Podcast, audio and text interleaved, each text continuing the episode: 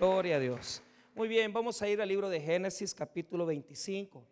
Cuando usted lo tenga, hágame el favor de ponerse de pie para tener reverencia en la lectura de la palabra de Dios. Génesis 25, versículo número 27 en adelante. Vamos a hablar de la primogenitura espiritual. La primogenitura espiritual. Muy bien. Vamos a ver esos, esos versículos de la palabra de Dios.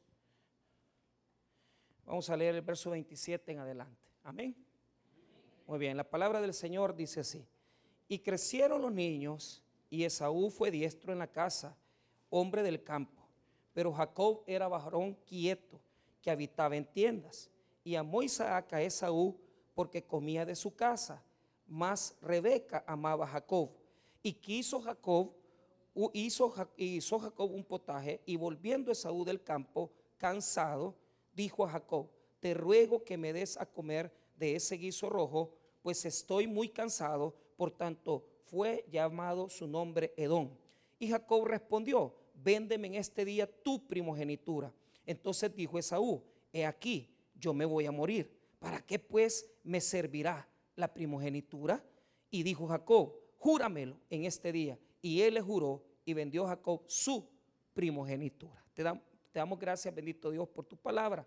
Oramos que en esta mañana tú puedas hablar a nuestros corazones de tal manera que podamos recibir y ser ministrados. Oramos por todos aquellos que venimos afligidos, necesitando, Señor, una respuesta de parte de tu palabra. Te damos las gracias por tu maravillosa misericordia. En el nombre de Jesús. Amén y amén. Pueden tomar asiento.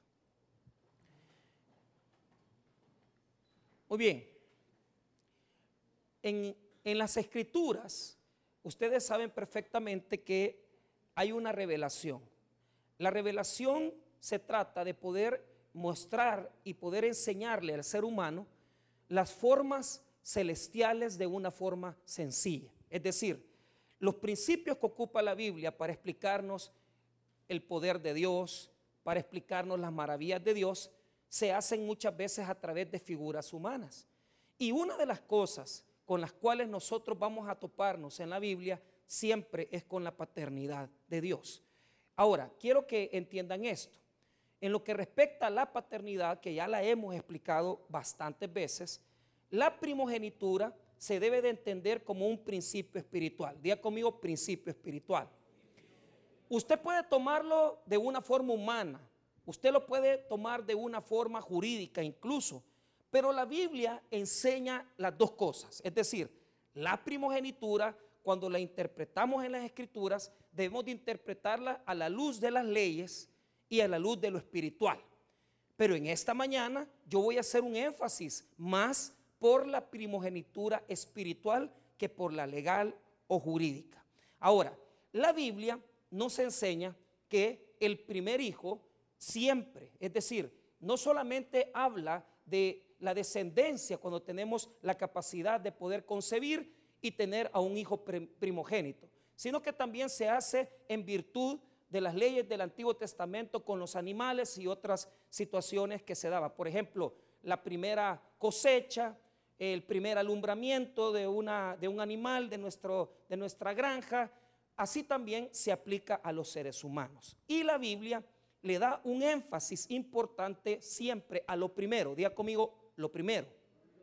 De tal manera que no solamente es el primer hijo, sino que Dios nos muestra en el Antiguo y en el Nuevo Testamento una prioridad con la cual yo debo de cumplir, que es poner siempre las cosas del Señor antes de cualquier otra circunstancia humana. Por lo tanto, el derecho de primogenitura tiene que ver con la acción de poder darle un privilegio, diga conmigo privilegio, a lo primero que nace, a la primera cosecha o a lo primero que yo tengo. La Biblia me enseña en varios textos del Antiguo Testamento que yo tenía que conservar la primicia. La primicia de la agricultura se tomaba eh, prácticamente del cultivo de trigo o del cultivo de cebada y se tomaba y se llevaba a el sacerdote. No era una gran cosecha, sino que solamente los primeros frutos maduros.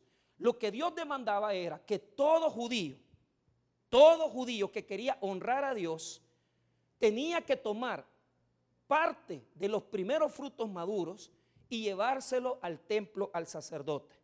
De la misma manera, la Biblia nos enseña que debemos honrar a Dios con nuestras primicias. Es decir, siempre hay una prioridad de Dios por el primero y lo primero. Ahora, eso se conserva en la Biblia a la luz también de los hijos. De tal manera que yo tengo hermanas, amigas, hermanas de la iglesia que me dicen, es que él es mi primer hijo. Él es eh, el primer hijo que yo tuve. Y como que, como que uno le tiene un gran amor a lo primero, ¿verdad? Usted sabe que el primer, usted no quiere a su esposo, usted quiere a su primer novio todavía. Porque si, coincide que su esposo fue su primer novio, pues qué bueno, porque aquí hay noviazgos de, que se conocieron desde el colegio, el bachillerato, y han tenido la desdicha de casar, perdón, la, dicha de casarse, entonces, y de ser esposos. Pero, pero sí o no, le tenemos un gran amor a lo primero, ¿verdad? Yo, eh, en lo personal, eh, yo conservo la Biblia que le regaló mi papá a mi mamá el día que ellos llegaron por primera vez a la iglesia. Y fíjese que la, tengo como un recuerdo, un regalo, porque es un regalo de fe. La tengo en mi oficina y tengo guardado, en el mismo lugar donde tengo guardada la primera Biblia que le regaló mi papá a mi mamá, en ese mismo lugar tengo guardado un libro de mi abuelo que yo no conocí, el papá de mi mamá que es el Corán. Él, era un hombre que se, él era autodidacta y leía mucho. Entonces yo tengo guardado el Corán de mi abuelo y la Biblia de mi mamá. Entonces, lo, primero le tenemos un gran amor a la primera, a la primera esposa. No, eso no, tengo que decirlo, porque aquí hay una que la primera esposa ya no la quiere. Pero bueno, eh, mejor no hablemos de eso, metámonos en otras cosas. El, el primer trabajo, el primer reloj, la primera... Bueno, lo primero es especial. Amén, hermanos. nadie dice amén. ¿Por qué será? Bueno, hay que tenerle un amor al primer hijo. Bueno, la Biblia enseña eso. Ahora, quiero que note primero el derecho jurídico, el derecho legal bíblico, cómo se contempla. Solamente vea conmigo, sin perder Génesis capítulo 25, vaya conmigo a Deuteronomio 21. No me pierda la página donde estamos. Deuteronomio 21, versículo 17. Ahí se contempla ese derecho. 21, 17. Sí, 17. 17. 21, 17. Muy bien. Si usted quiere, lea conmigo desde el 16 para que estemos un poquito más en el orden. No, perdón, el 15, 16 y 17. Es que mire, es que yo ya quería evitar darles este azote, ¿va? Pero, pero ni modo, se los voy a tener que dar.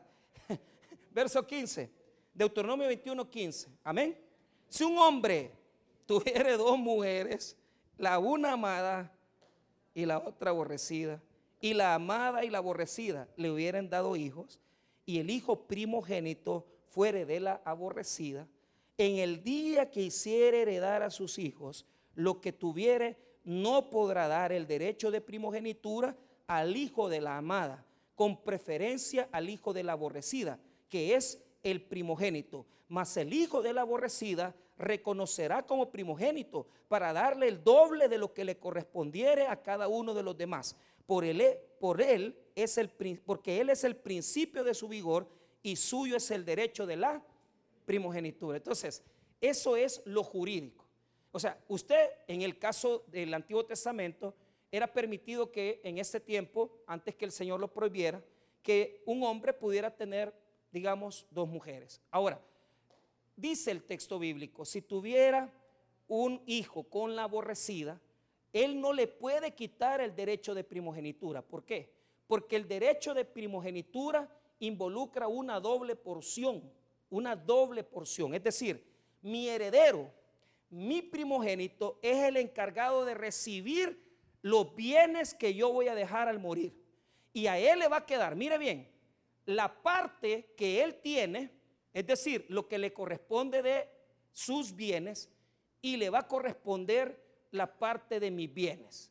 Esto involucra, hermano, una doble bendición, una doble herencia para aquel que es el primogénito. El primogénito es el que reparte. Reparte la provisión de la herencia material. El primogénito es el que le queda el doble. Le queda el doble. Y reparte a los demás hermanos. Entonces, ser primogénito en el Antiguo Testamento es un privilegio grandísimo. ¿Por qué? Porque, hermano, es el que transfiere, el que ordena y el que organiza los bienes del que muere y entrega a los herederos lo que le corresponde. Pero él se queda con el doble. Amén. Amén. Muy bien. Ahora, ¿por qué tengo que explicar esto? Les tengo que explicar esto porque es necesario para entender la condición espiritual. Mire, hermano, la Biblia nos enseña que el hombre, es decir, el padre de la casa, tiene que hacer un enfoque muy importante en el primogénito, porque es él el que va a representar la familia, es él el que va a llevar la bendición y es él el que la va a repartir.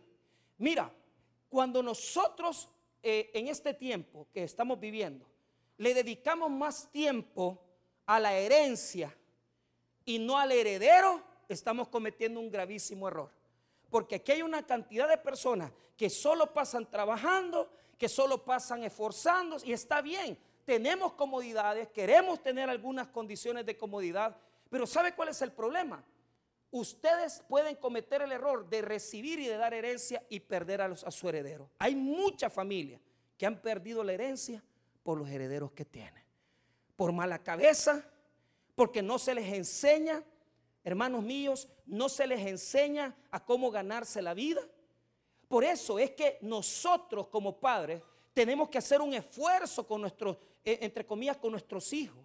De tal manera que ellos son los que van a ser los que van a trabajar, los que van a administrar lo que yo herede, los que van a administrar lo que yo les deje.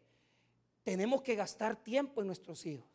Tenemos que invertir cantidades de palabras en nuestros hijos. Tenemos que hablar con ellos. Tenemos que discutir con ellos.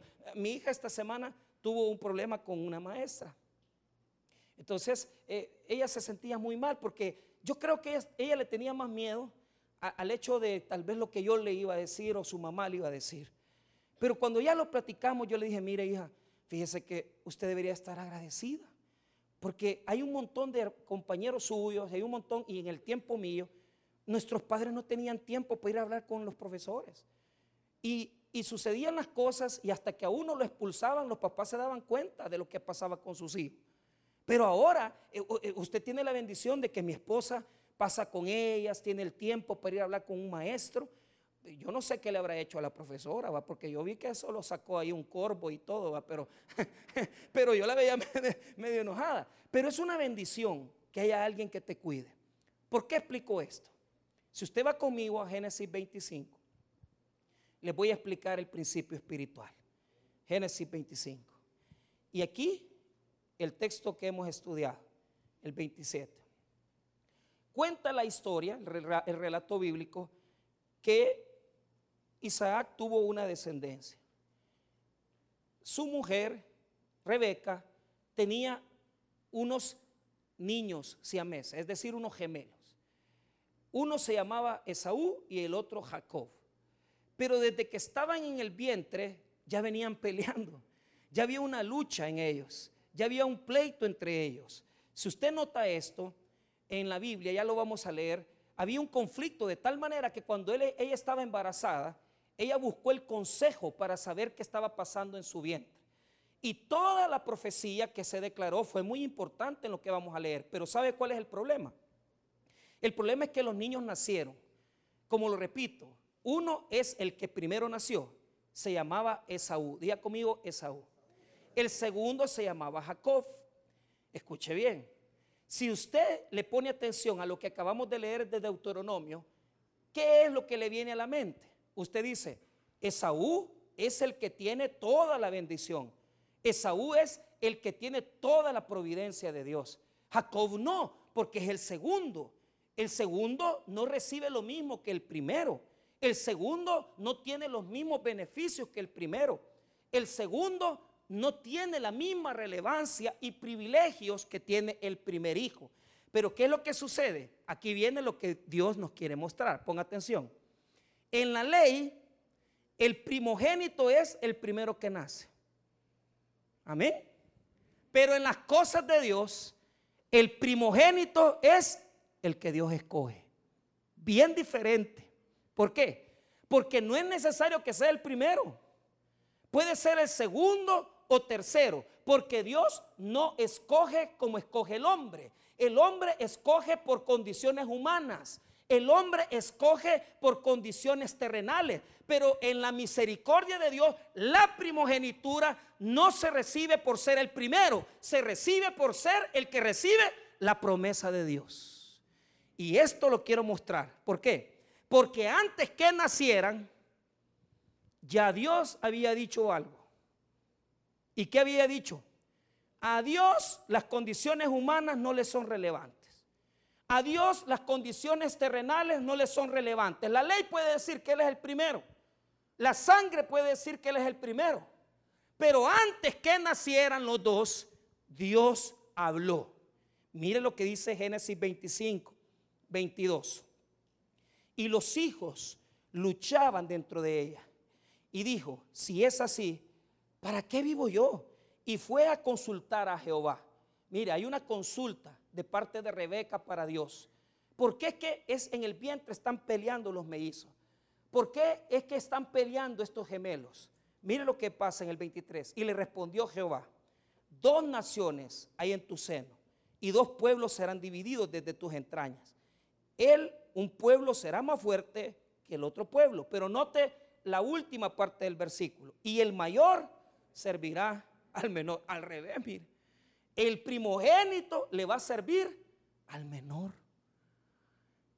hermanos, ¿no les parece a ustedes una maravilla de Dios que Él no escoge como los hombres escogemos? Mira, el, el sistema humano escoge por gente que tiene características. Imagínate tú estas personas que pagaron 250 mil dólares para ir a ver los restos del Titanic. Si lo que usted tiene que hacer es bajar los documentales, hermano, y mire, de choto, en Netflix o en YouTube, usted los puede ver. Pagar 250 mil pesos por algo que ya está registrado no tiene sentido. ¿Y sabes qué quería hacer uno de los hijos de ellos? Que es un hombre poderoso. El jovencito era un profesional en cubo rugby. Usted sabe cómo son esos cubos, ponerles todo el color de un lado rojo, ¿ah? Azul, verde. Entonces el, cipote lo que quería era que cuando estuviera allá en el fondo del mar, poner el rugby, el cubo rugby, en el color, en el orden necesario, para hacerle que tuviera el récord de haber puesto el cubo rugby en la más profundo del mar. Hermano, qué absurdo. ¿Cómo voy a pagar 250 mil pesos para irle a dar vuelta a un cubo allá abajo usted?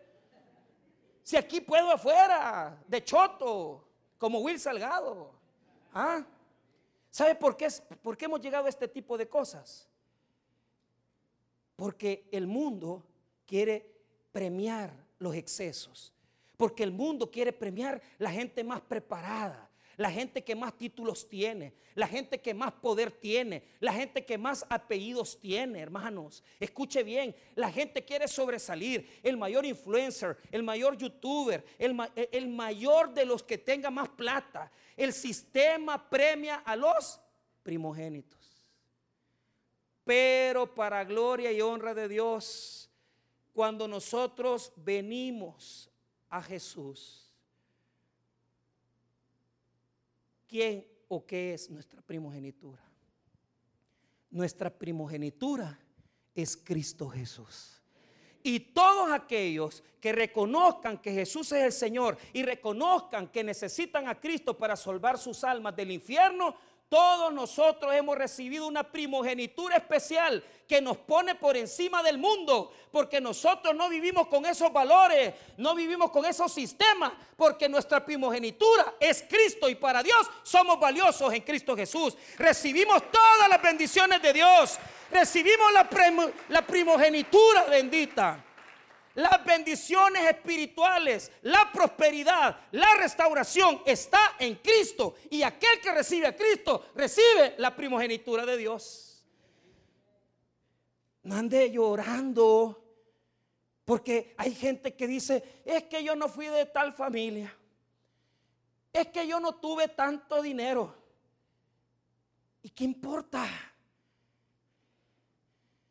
Si el Dios eterno te ha escogido, porque no escoge como el mundo, Dios escoge por medio de sus atributos perfectos, la elección de Dios. No te place saber que tú que a veces dices, yo ya no quiero vivir. Hoy en día tanto joven que hay, ¿verdad? Y ya quieren suicidarse y se les pasa por la mente que esta vida no vale nada. Claro, viendo todas esas cosas de los coreanos, viendo cómo el mundo le ofrece a los jóvenes la salida del suicidio. Yo te voy a decir una cosa, hijo. Yo te voy a decir una cosa, hijo mío. Debes de sentirte afortunado porque el Dios eterno, antes que estuvieras en el vientre de tu madre, Él ya te había amado. Él ya te había escogido. ¿No te parece que tú eres una persona especial? ¿No te parece que tú eres alguien muy especial? Que Dios desde antes que naciera ya te conocía y ya te amaba. Y tú quieres quitarte la vida y tú quieres hacerte daño. No te hagas daño porque Cristo es nuestra mayor herencia, nuestra primogenitura, nuestro mayor valor. Dios ya había escogido al segundo, no al primero. Porque Dios no escoge con los valores del mundo. Ahora, la primogenitura la recibimos en Cristo Jesús. Es espiritual. Y Dios la da a, quien Él le place. ¿Y sabe qué? Usted no tiene que hacer nada más que arrepentirse de sus pecados Reconocer que Jesús es Dios y que si usted no lo recibe en su corazón, usted va a estar condenado al infierno eterno. Porque usted necesita saber que el infierno existe. Y usted necesita saber que si usted necesita salvación y vida eterna, solo Jesús se la puede dar. Y usted necesita saber que solo Jesús es el camino al Padre. Y usted necesita saber que en este mundo lleno de tanta cosa que está vacía, Facebook, redes sociales, eh, todo el YouTube, TikTok, todo eso no vale la pena a la par de las bendiciones que Dios nos puede dar. Por eso no se debe dejar de congregar. Por eso no debe de dejar de perseverar. Porque usted tiene algo más grande que todo el mundo, que es la salvación de su alma. Usted no está condenado al infierno porque hubo un Dios que pensó en usted y entregó a su Hijo para que muriera por usted. Es decir, te amó tanto que entregó lo que él más amaba, que es a su Hijo Jesucristo, para que tú no sufrieras las llamas del infierno. ¿Por qué te acongojas? ¿Por qué te entristeces? ¿Por qué te deprimes? Si tienes lo más grande que es Jesús. Aquí viene el hombre arruinando las cosas de Dios. Diga conmigo, el hombre arruinando las cosas de Dios. Ya Dios había dicho que el segundo iba a ser el primogénito. Dios escoge en las familias una persona, dos, un grupo, para que lleven los valores espirituales. Yo me siento mal, porque la verdad les voy a decir algo. Hay familiares que yo no puedo, no tengo el valor de verlos. Y yo estaba orando y yo le decía al Señor, Señor, perdóname porque yo sé que esta sangre me la vas a demandar a mí. ¿Sabe por qué? Si usted en su familia, cualquier apellido de los ilustres que tenemos aquí, los Poma, los Schonenberg, los Slideneck, los Crit, a Dios no le importan los apellidos. A Dios no le importa la sangre, porque Él escoge diferente, porque Él dice, a este Señor le voy a enseñar el camino de Jesús y tú eres el encargado de llevar los valores espirituales a tu casa. ¿En qué consiste tener la primogenitura espiritual? Que cuando las cosas se ponen feas en tu familia, al que le consultan es a ti. Que cuando las cosas se ponen feas entre tus hermanos, díganle, hey, hablarle a aquel vos. Es que aquel Dios, como que Dios le habla, ¿verdad? Es que la primogenitura espiritual es notoria. Porque cuando Dios decide entregarte a ti su primogenitura, tú tienes sabiduría de Dios, prosperidad de Dios, restauración de Dios. Cuando la gente en tu familia sabe que tú te congregas, ellos saben que tú estás mejor que ellos. ¿Sabes por qué? Porque estar mejor no es porque tú puedes tener una casa más grande, un carro más grande, es porque cuando viene la cosa fea, aquella persona que está en Cristo permanece, prospera y es bendecida. Si no te hablan tus familiares para preguntarte y si no te respetan, es porque te hace falta entender que tú eres hijo de Dios. La primogenitura consiste en que usted le va a ir a servir a sus familiares. Usted les va a hablar de Cristo. Usted les va a hablar del Señor. Cuando se necesita alguien para orar, usted va a ir a orar por esa persona.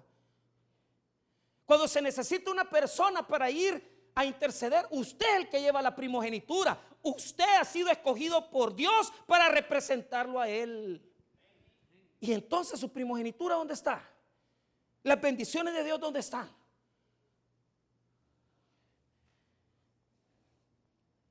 Hay unos aquí que han rechazado su, primogenitura. La rechazan, la dejan tirada. Aquí hay madres que tienen sus hijos en Estados Unidos, oren por ellos.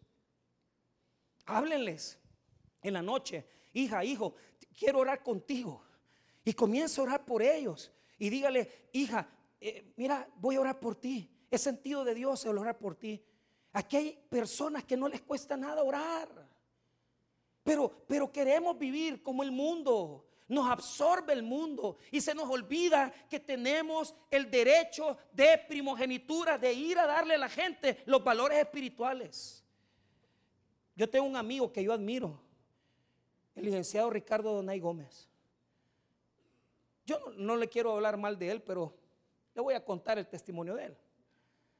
Es un hombre que se tardó 10 años de graduarse de abogado. Y todo el mundo lo molestaba. Ah, que este Nay va aplazando la materia, que no sé qué. Pero ¿sabes cuál es el problema? Todo el mundo que se burlaba de él, ninguno de ellos sacaron un título. Y él culminó su carrera en 10 años y ahora es abogado. Y buen abogado. Pero mira bien, el notariado era otro problema que él tenía. Y yo no le reto que lo haga, ¿verdad? Porque tampoco le voy a decir que repita esto.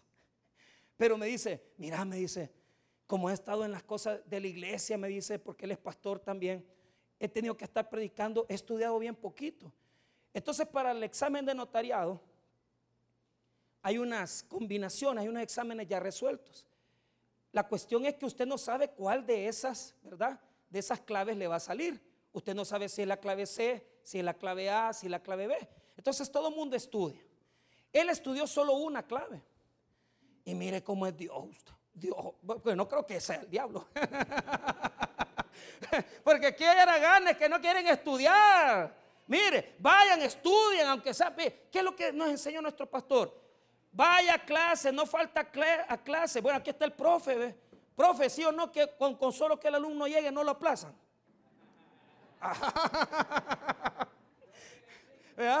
Pero le tiene que llevar regalo el maestro, va.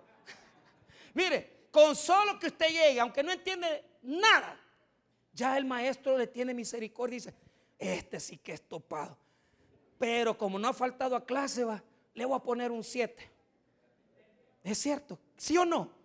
¿Ah? ¿Qué dicen los maestros? ¿Amén o no me? Mire, la clave que él estudió fue la que le salió. Pero ¿sabe qué? Antes de comenzar el examen, se paró y le dijo al, que estaba coordinando ahí en la UCA, en una de las aulas magnas, mire, le dijo, yo soy pastor, le dijo, pero quisiera orar por todos los compañeros abogados que están aquí, que se van a hacer el examen de notariado. Vaya, yo no veo nada malo, le dijo. Entonces vino él y se paró frente al aula y a los compañeros que estaban ahí haciendo el examen de notariado y les dice, Señores, eh, quiero pedirles que hagamos una oración pidiéndoles sabiduría. Y ahí salió una vieja, perdón, una señora. Estamos en un estado laico. Es prohibido que se hagan oraciones religiosas. Mire, señora, le dijo él. Si quiere, ore y si no, pues no. Pero todos nosotros creemos en Dios. Hermano, mire cómo es el Señor de bueno. Y él que se pone a orar y la gente chillando, porque hay muchos mucho abogados que ha hecho el examen de notariado hasta dos veces y no lo pasa. Tres veces. Pero ¿sabe qué? Esas son las cosas que nos enseñan a ser hijos primogénitos de Dios que no nos avergüence el Evangelio porque es poder de Dios, que la gente sepa y que conozca que usted es cristiano. Él se paró y mire, Dios lo recompensó. Hoy es un notario de la República. ¿Ah? Yo le entrego a él las escrituras mías. Pero ¿sabe qué? Todo es para gloria y honra de Dios. ¿Por qué se avergüenza del Evangelio? ¿Por qué, te, escondes que eres cristiano? ¿Por qué te da pena? No te avergüences de lo que Jesús está haciendo en tu vida. ¿Por qué? Aquí vienen los padres y ellos sabiendo que Dios ya había dicho que la bendición iba a venir por el segundo de los hijos, aquí los papás querían entorpecer el plan de Dios. Y yo le llamo la atención a aquellos papás que solo andan comparando a sus hijos y le andan diciendo, fíjate que fulanito tuvo tal nota en tal examen y vos mira, topado, solo cinco o seis sacas. Eso es lo peor que usted puede hacer. ¿Sabe por qué, hermano? Porque usted va a provocar una división en su propia familia. Esos dos hermanos o hermanas nunca se van a poder llevar bien, porque no hay nada peor en el mundo que te valoren por tus logros. Eso es lo que hace el mundo. Y usted sabe que Dios no recompensa por los logros. Dios recompensa porque Él es grande en misericordia. Y ninguno de los que están aquí han logrado hacer lo que tienen porque son buenos, sino que es porque Dios se los ha concedido. Él es grande, Él es poderoso. Él dijo desde antes, tú vas a hacer esto, te lo voy a conceder. Ahora, ¿qué pasó? Los papás, uno quería más al hijo mayor y el otro al menor de tal manera que los pusieron a pelear. Nosotros no tenemos que hacer eso. No hacer divisiones en nuestra propia casa. No ponerlos a pelear por logros humanos, sino que premiarlos con el amor, amarlos a los dos, amar al grande, al pequeño, al mediano. Mire, en una familia siempre se quiere el primogénito porque es el mayor. Se quiere al chiquito porque es el más pequeño. Pero el de en medio nadie lo quiere usted todo a media, va. Porque peor que el de en medio le tocan lo, que deja usado el mayor, va. Entonces, y el de en medio, y bueno, y fulano, ¿qué se hizo? No se metió el carro porque el de en medio nadie lo quiere. Los papás influenciaron. Y lamentablemente uno amaba más al otro y la Biblia lo dice. Mira lo que dice el 27 y 28, ahí cerramos. Y crecieron los niños y Esaú fue diestro en la casa, hombre del campo, pero Jacob era varón quieto que habitaba en, tiendas. Y amó Isaac a Esaú porque comía de su casa, mas Rebeca amaba a Jacob. Mire, no ponga a pelear a sus hijos, ya Dios tiene lo que le va a dar a cada uno. Ya Dios había dicho que el segundo llevaría la primogenitura espiritual. Pero ¿sabe qué? Por ese pleito se pusieron a pelear los dos. Y usted ve a Jacob poniéndole una trampa a su hermano Esaú. Y esto es lo peor que podemos encontrar en nuestras vidas cristianas. Ponga atención. Si Jacob representa a los descendientes espirituales que somos salvos y Esaú representa a los descendientes carnales, ¿por qué hay tanto cristiano que anda envidiando lo que tiene el mundo usted? ¿Por qué hay tanto cristiano que anda envidiando lo que tiene Esaú? ¿Por qué anda envidiando, hermano, los puestos, el renombre, Mire, hay gente que por un celular, que yo no tengo este celular, y la gran envidia, la gran codicia. El mundo, eh, mira, te voy a dar una lección y con esta cierro. El mundo tiene que envidiarnos a nosotros. No oigo amenes. ¿Sabe por qué? Porque nosotros somos personas cristianas. Y las bendiciones que Dios muestra en nuestra casa es que nuestros hijos son de bendición. Nuestros hogares son estables. Nosotros no damos malos testimonios de andar ahí en la calle tomando, tirados en la calle. O hay cristianos aquí que son así. Sí, va. Lo que quiero decirles es que el mundo debería de ver a Jacob y decir, hey, yo quiero lo que ese tiene, ¿ve? Yo quiero tener la paz que tiene ese en su casa. Yo quiero tener la estabilidad que tiene con su esposa. Yo quiero tener lo que ese tiene. Pero las bendiciones espirituales, lamentablemente, el mundo no nos envidia. ¿Sabe por qué? Porque damos malos testimonios. Tendremos que subir la primogenitura y hacerle entender al mundo que en nuestra vida hay bendición y prosperidad. Hermanos míos, no es válido que los cristianos andemos envidiando celulares, trabajos, carros. Mire hermano, ya Dios tiene su bendición para usted. Y por más que le ponga a Esaú trampa para robarle la primogenitura, usted no la va a lograr. Aunque usted trabaje de 5 de la mañana a 8 de la noche, usted no va a conquistar nada que Dios no quiera, porque ya Dios tiene su herencia para usted.